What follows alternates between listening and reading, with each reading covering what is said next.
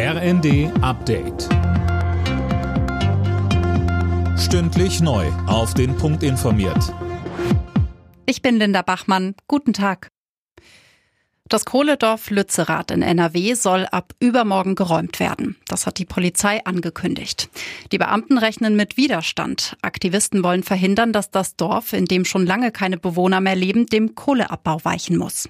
Der zuständige Einsatzleiter Wilhelm Sauer sagte dazu, Wir haben besetzte Gebäude, wir haben diverse Baum- und Bodenstrukturen, die über Monate errichtet worden sind. Wir haben Barrikaden, die aktuell noch ausgebaut werden in der Ortschaft um insbesondere Durchfahrthindernisse für uns darzustellen. Im Zusammenhang mit dem Terrorverdachtsfall in Castrop-Rauxel haben die Ermittler bisher keine Giftstoffe gefunden. Sie hatten ja neben einer Wohnung heute noch zwei Garagen durchsucht. Alina Tribold. Die beiden festgenommenen Iraner hatten wohl Zugang zu diesen Garagen, man hat aber nichts Beweisrelevantes gefunden, sagte der zuständige Staatsanwalt. Den Brüdern wird vorgeworfen, einen islamistischen Anschlag geplant zu haben. Nach Angaben von Geheimdiensten wollten sie dafür die Gifte Cyanid und Rizin nutzen. Wie weit diese Pläne schon ausgereift waren, das ist noch nicht bekannt. Die Verdächtigen sitzen seit dem Abend in Untersuchungshaft.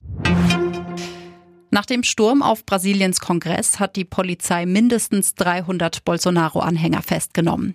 Die Unterstützer des rechten Ex-Präsidenten hatten gestern das Regierungsviertel in Brasilia gestürmt und schwer verwüstet. Sie erkennen den Wahlsieg des linksgerichteten Präsidenten Lula nicht an. Viele Menschen in Deutschland setzen einer Umfrage zufolge auf Dr. Google. 62 Prozent der Befragten informieren sich demnach vor einem Arztbesuch erstmal im Internet zu ihren Krankheitssymptomen, teilte der Digitalverband Bitkom mit. Alle Nachrichten auf rnd.de